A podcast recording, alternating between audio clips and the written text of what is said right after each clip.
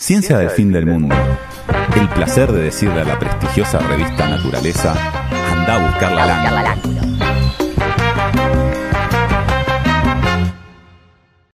Eh, ahora sí, entonces, si Bueno. ustedes están de acuerdo, eh, vamos a la, a, la, a la primera columna. La primera columna. A cargo de Juli, el efecto copra. El efecto cobra, que no es ir a la panadería y que te cobren. Rarísimo. Realmente rarísimo. no, no tiene nada que ver. No, sí. No, el efecto ¿Por qué habría de tener algo que ver con que vayas a la Y panadería? porque la cobra ¿Por se qué cobra todo lo que específicamente en la panadería, ¿no? Como que no Bueno, funciona ser en una otro, en otro comercio. Otra, otra cosa. No, el efecto cobra es el efecto que sucede muchas veces, tengo un montón de ejemplos. em, Cuando alguien toca una flauta y vos te quedás y como... sale un... sí, tal cual. No, cuando uno toma una decisión para mejorar una determinada situación y el efecto que uno obtiene es el contrario del que quería obtener. Ajá, no se me ocurre ningún ejemplo.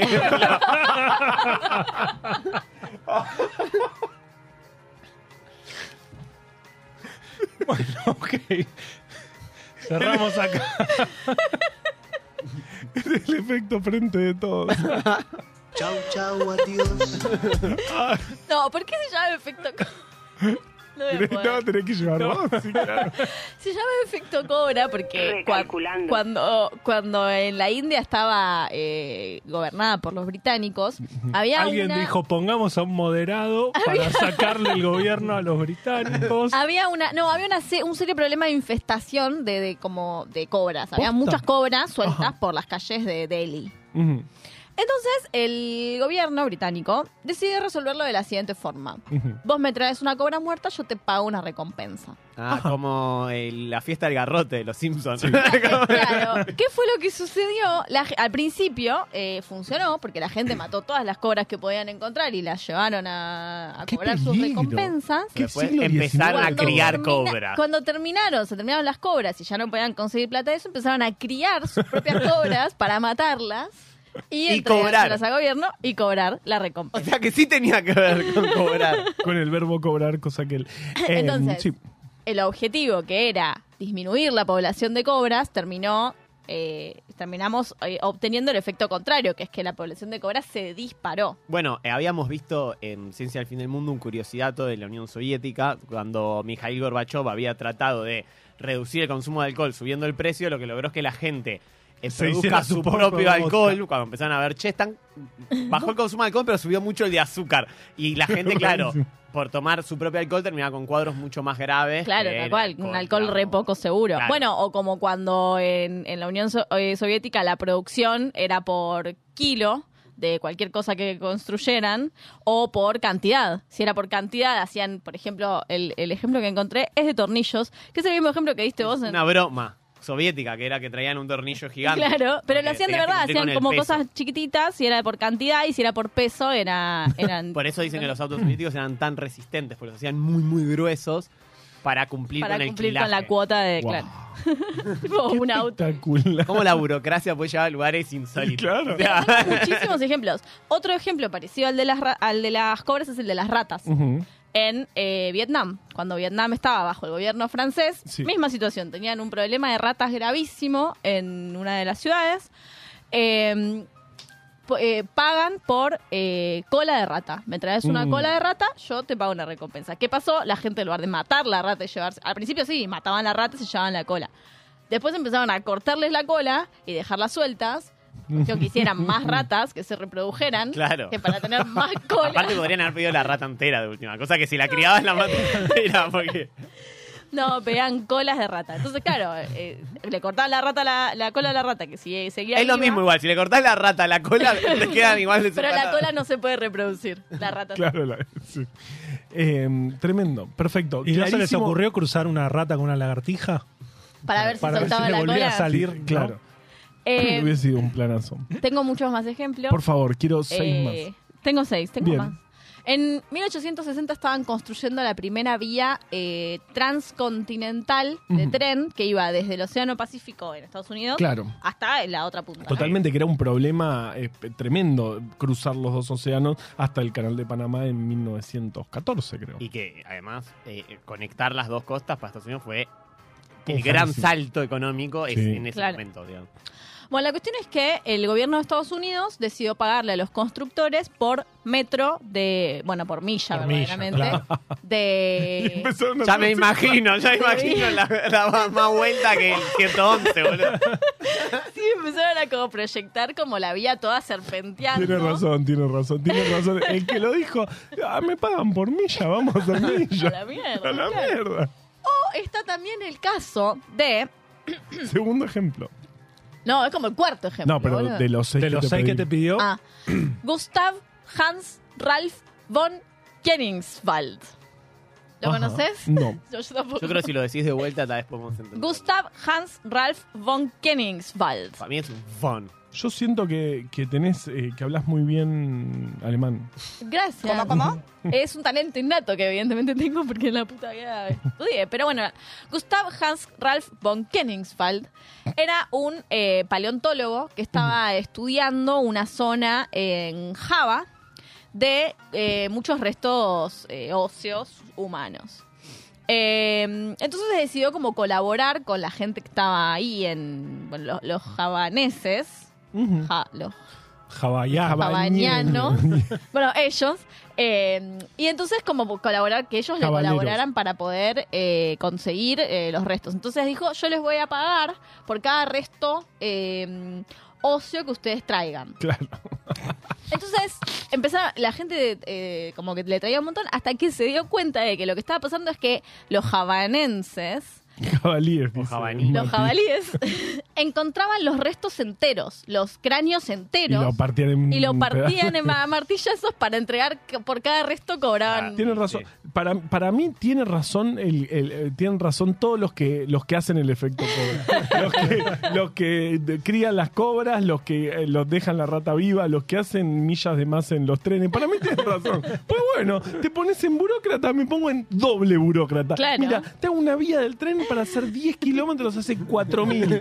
Gil, mira, me des un montón de plata. Bueno, después también hubo en un momento eh, problemas con eh, los cerdos salvajes en el estado de Georgia, en Estados Unidos. Ajá. Eh, ¿Que no son jabalíes? bueno, puede ser que sean. No, No necesariamente, no. Wow. es otro animal. Claro. Bueno, la El cuestión jabalí es tiene dos cuernos, ¿no viste? Pumba. Cuernos no, colmillos. Colmillo, claro. Y el chancho, ¿no? El chancho El no. Bueno, la jabalí cuestión sí. es que empezaron a eh, pagar por cada rabo de cerdo silvestre, de salvaje, de Sí. jabalí, no sé. Eh, Me acordé de Homero con el rabo de cerdo. Ah, sí. Bueno, entonces, ¿qué fue lo que pasó? O sea, se- como, como criar cerdos, obviamente no es una opción como criar cobras o criar eh, ratas. Lo que hacían, ¿ustedes qué harían para generar efecto cobra? No, yo le saco el rabo y lo dejo Y lo suelto. dejás vivo. Sí. Mm, pero siento que por algo esta vez no funciona. No, para mí te compras unos resortes y te los haces vos. Mm. Se lo sacás a otro animal parecido. Claro, fueron a los mataderos y a las carnicerías a comprar rabo de cerdo y lo vendían como si fuese rabo de jabalí. Ay, genio, los amo. Esa gente, esa gente tiene que gobernar el mundo. Espectacular, Esa gente. ¿Te imaginas? ¿Me vendés mil ra- ¿Para qué quieres? Viene uno raro. Igual yo supongo que eso tampoco rabos, funcionó mucho tiempo, porque al Claro. toque sube el precio del rabo de claro. cerdo. Claro, te tiene que pagar más el Estado por el coso. Claro. Pero el primero que se da cuenta, el, ese No, loco ese hace que va y- fortuna, Sí, olvidate. viene uno Que la que ve. compra todos los rabos, no sé para qué los quieren, no sé. Como el que, como el que compra dólar oficial y lo vende en dólar blue. Ah, no, es- No, no, eso no se puede. Eh, bueno, después encontré algunos otros ejemplos que me gustaron. Hay un Por montón, favor, pero algunos dame- me gustaron. dame, eh, por favor, todo. Quiero que esto, hasta las 10 ejemplos de, de Por- efecto cobra. Por ejemplo, está eh, en algunos lugares, supongo que. Perdón, más que nada en Estados Unidos, donde Sí. hay un gravísimo problema de armas. sí. Está lo que se llama el gun buyback, que Sí. es que te, o sea, que te, que te Compran la- tu arma. Vos vas y te. y- y Bueno, te- acá también existe. te deshaces igual. de tu- El RENAR te paga por vos deshacerte de armas que en teoría las queman cuando se las das. Bueno, ¿qué pasó? Eh, empezaron a imprimir en 3D eh, partes de armas, porque hay toda una cuestión de qué se considera Ah, que te pueden sí, sí, pagar. sí, sí, sí. Claro. Entonces empezaron a imprimir partes de armas, no para usarlas, sino para venderlas y cobrar la plata. Estoy a favor. Entonces ahora hay más armas. sí. Entonces, claro. Eh, después está también un gravísimo problema, pero a nivel mundial, Sí. que es... eh, El calentamiento global. ¿Sabes que sí? ¿En serio? Sí. Wow. Porque una, una de las cosas que hizo el panel de cambio climático para disminuir la, la- la emisión de carbono eh, es lo que se llaman eh, créditos de carbono. Sí. ¿no? Como que si vos demostrás que disminuiste tu huella de carbono, te dan créditos de carbono que en definitiva los puedes Claro, te- cambiar. por- lo podés vender a un país, qué sé yo, Exacto. a Estados Unidos. Que, que eso, eso no fue el acuerdo de París, que, que al final Estados Unidos no. ¿No? Creo que es el de Kioto este. Y el, El de París es otro, como que lo vienen a profundizar. digamos. Claro, pero es como que todos estuvieron de acuerdo, menos los que tiraban Claro. eh, Claro. dióxido de carbono. Ay, bueno, listo, no hagamos nada, ya fue. Bueno, una, una de las formas en las cuales podías conseguir créditos de carbono era demostrando que vos habías eh, neutralizado, destruido o absorbido, no sé, Sí. un eh, subproducto de una reacción química que es el HFC23, que es una Ajá. molécula aparentemente muy contaminante, sí. tóxica, no sé qué. Entonces, si vos podías demostrar que la habías destruido o neutralizado, te ganabas créditos de carbono. Tuki. Entonces, ¿qué pasó? O sea, y esto era una molécula que era el subproducto de una de la utilización de un agente refrigerante también carbonado. Entonces, ¿qué empezaron a usar un montón del, del- al pedo, tipo, no para refrigerar nada, sino Para solamente para que liberar el capturado- y lo HFC23 habían y después y cobrarle el crédito de carbono. Qué buen planeta. O sea, esto es genial. No, no, esto es, esto, es, no- esto es la esperanza de la humanidad, digamos. Que encontremos siempre la beta para, para romper las boludeces, a mí me parece bárbaro. Si algo no... si- y, y entonces es que estaba mal el acuerdo, el acuerdo, el, el protocolo este. De No, en realidad lo, lo que pasa es que yo no- obviamente no soy eh, especialista en nada de todo esto, simplemente me gustan mucho los ejemplos. Pero sos especialista en ejemplos, que Sí, es un bien. montón. Pero como que en realidad vos cuando, cuando tenés una de estas, eh, se, se lo llaman incentivos pervertidos. ¿Por qué? Qué porque uno, porque qué uno tiene un, es un incentivo para que suceda algo bueno, entre comillas, o sea, algo que vos que, que- que está bueno que pase, pero muy rápidamente lo que pasa es que se pervierte, se, como que se le encuentra la beta para... Claro, También para se podría sacarle la llamar cola tipo, al... está mal pensado. Bueno, entonces, ¿qué es lo que dicen? sí, claro, vos eso. ese tipo de cuestiones vos no las podés extender en el tiempo mucho, o sea, durante Claro. mucho tiempo, porque al toque, eh, como que obtenés el, el efecto contrario. Hay un ejemplo, por ejemplo, un ejemplo, por ejemplo, Mm. eh, de la cosecha de algodón. ¿No? Sí. Eh, que en Estados Unidos como que hay como un incentivo a la producción de algodón. Eh, bueno. Claro, como que en un momento estaba bueno, porque bueno, nada, los campos algodoneros y qué sé yo. Lo que pasa es que lo, se sostuvo durante un montón de tiempo y eso lo que hizo es que toda la gente se volcara a la producción de algodón. Ah, como pasa acá con Eh, eso. otra que el dólar soja, claro, ¿no? Hubo una producción récord de algodón que hizo que bajaran los precios y que bajaran los precios en todo el mundo de algodón, porque los chavales estaban vendiendo Aparte, algodón Estados Unidos justo es el primer productor mundial, seguro, de algodón. Debe pero ser, estaban no vendiéndolo a estoy seguro. 70 centavos por, no sé, libra. Ni te convenía cosecharlo. Y, y a África no le convenía cosecharlo porque no lo podía lo tenía que poner a 40 Claro. eh, centavos para ganarle a Estados Unidos. Entonces generó una crisis. Una crisis total en el algodón. ¿Por qué se hicieron los cancheros? Ah, vamos a hacer un buen incentivo. Es, eh, es un poco también lo que vos decís, es, es un gran, es más complejo. General, digamos. Si vos Sí, haces, claro. decís, ah, perfecto, hay muchas ratas, bueno, le decimos a la gente que si me traen una cola de rata, le doy plata y van a matar a todas las ratas. Ah, sí, sí, firmemos. Y pum, más ratas. Claro. Eh, eh, No lo pensaste cinco lo minutos tendrías más que haber allá. de- pensado un poquito No. más porque estás tomando decisiones que afectan a muchas personas. Señor del Este, algodón. Entonces, bueno, eh, dos cositas más que quiero decir. Eh, una es que esto también pasa mucho en el campo de la protección patrimonial, de patrimonio arquitectónico. Sí. Porque muchas veces las casas valen más plata si no tienen la protección patrimonial, porque la protección Claro. patrimonial hace que no la puedas vender, que no la Claro. puedas hacer reformas, que no puedas... Que no tipo, podés volar y hacer un tubo de monoambiente como pasa en esta Claro, ciudad todo el entonces, ¿qué es lo que hace la gente? Que acá en Capital eh, me parece que sucede como a una escala temporal un poco más larga.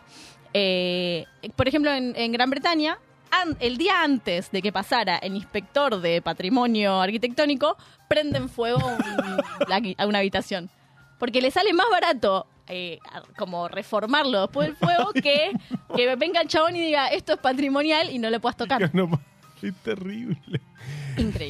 Eh, qué complicado. Muy, que es. muy complicado. muy complicado. Eh, y todo esto, ¿por qué? ¿Por qué? Guay. ¿Por qué lo traje? Porque leí Porque en es Twitter genial. que un padre Ah, Sí. Yo pensé que iba a decir que un gobierno se le ocurrió. decir, ¿Por qué no favorecemos a los que quieran vender? Y entonces seguro que todos van a querer vender. No, un padre fue al kiosco con sus hijos. Sí. Eh, Entonces fue al kiosco y eh, los hijos estaban eligiendo las golosinas. Entonces el chaval lo que contaba es que sus hijos eligen las golosinas por la cantidad de sellos negros que tienen. Pero al revés, o sea, la que tenga más sellos es la que gana, la que se llevan. Bueno, ¿por qué? Porque es como que es lo más, lo más rico es lo que más sellos tienen. Ah, claro. Igual. Como más azúcar, más grasa, pasa más caloría, más todo. Eh, entonces como que el chabón decía que en realidad están logrando el efecto contrario. Yo no estoy tan de acuerdo con eso porque... Los indicadores no dicen eso. No, y además No, para y hay mí, que ver qué pasa. para mí cuando uno va al kiosco, o sea, uno no busca ser engañado por el kiosquero. No Vos el vas lugar. y sabés que te vas a comer una porquería asquerosa. Claro, no es el lugar para vas a buscar eso. andar mi- eh, contando octógono. Claro, No, yo, yo, yo Entre, hice en- ejercicio ese entre día gitanos puedo. no nos vamos a contarlo esto todo. Así que eh, por eso me pareció me pareció lindo todos esos, esos ejemplos. Veremos si los octógonos son un efecto cobra. Yo creo que en este caso no, Yo no creo que cuenta. no, pero, pero está bien, pero se entiende cómo puede llegar a ser efecto cobra. Claro, y cómo el efecto cobra es, es un gran monstruo que nos está persiguiendo todo el tiempo. Pero todo el tiempo, porque imagínate, por ejemplo, eh, las eh, los seguros de desempleo, las ayudas sociales en general, Hay que pueden llegar a. No, no, pero pueden llegar a convertirse en un incentivo pervertido, porque después, si, el- si los sueldos que te ofrecen Son para trabajo son muy bajos, a vos no te conviene contando que tenés que viajar hasta el laburo, que tenés que almorzar afuera. Pero ahí me parece que bien. Igual, claro, ahí. Porque bien. ahí lo que va a lograr es que los empleadores tengan que dar salarios más altos. O sea, Estaría la bueno. siguiente instancia sería positiva. ahí. Claro, lo que pasa es que en este momento estamos en un momento en el que la discusión pública es que nadie quiere laburar y qué sé yo, no estamos teniendo la discusión de los salarios. Eh, pero entonces muchas, o sea, muchos, en muchos lugares pasa esto de, bueno, ¿cuánta plata tiene que ser el seguro de desempleo? Bueno, tiene que ser un, o sea, un dinero que no desincentive salir a buscar laburo, digamos. Eh, por supuesto que no es O que culpa de, incenti- sí, sí. O que, claro, que incentive también O que incentive los a- salarios sean más a altos. subir los salarios, tal cual. Eh, así que bueno, nada, era, era como un compendio de ejemplos de el efecto cobra que me parecieron, yo no lo conocía y hay infinitos. Me, Infinitos. me parecen espectaculares los efectos cobra. Y Eh, antes de las cobras en India, ¿no había cobra? No existía. No pasaba. Porque Vos apar- apar- hacías No. una política medio falopa y, Y funcionaba. funcionaba Decías, "Ah, me traen las colas y traían colas, de- mataban la rata, te llevaban la cola y se acababan Bueno, las no, ratas. acababa. no habían la inventado la vivada. No había Tal nada. cual. Fueron Igual- Fueron los indios. Yo no quiero, habían inventado la Argentina. Yo quiero La- proponer un criolla. último efecto cobra, un last dance Ajá. del efecto cobra, no. que es así. Ahí estoy Eh, eh, sí. disfrutando mucho lo que Si compran el libro de Ciencia del Fin del Mundo, nosotros. Somos felices. eh, somos felices. ¿Y cuál sería el efecto cobra? Y que después tal vez somos tan felices que dejamos de hacer... Ah. Del Fin Pero no funciona porque por ahí no nos van a comprar el libro porque van a esperar que nosotros no, No, no bueno, van a querer la que gente nosotros no seamos busca la felices. No, claro, claro. No, es verdad, ese efecto cobra. Si nos compran mañana 10 millones de libros, no hacemos No hay. nunca más nada. Creo que no imprimimos, creo que no imprimimos tanto. No, no, no importa. Pero no, compren- Creo que solo imprimimos 9 millones. Pero si, yo creo que vendemos 10 millones de libros la semana que viene y yo no hago nunca más Bueno, nada en mi vida. igual, ¿eh? Igual no sé cuánta plata te dejarían 10 millones de libros. Mucha que plata, mucha Mucha como para no hacer nunca más No. nada en tu vida. Sí, Probablemente no, sí, sí. pero sí, bueno, sí, no sí. sé, eh, no, si qué sé Juli yo, unos nos está departamentitos escuchando. y los pones eh, Airbnb, unos taxis, unas inversiones. Eh, si Juli Elfman nos está escuchando, nos puede decir cuántos libros necesitamos vender para no trabajar nunca, Nunca más en en la vida. Todos. O, O, sea, es un o bien montón. la pones a plazo fijo, porque con las tasas que paga. Otro efecto, otra que No, el eso efecto seguro que cobra. sale bien. Otra que el efecto cobra. Bien, con el efecto cobra eh, general que está en el que esta estamos viviendo. Ciencia del fin del mundo entre vos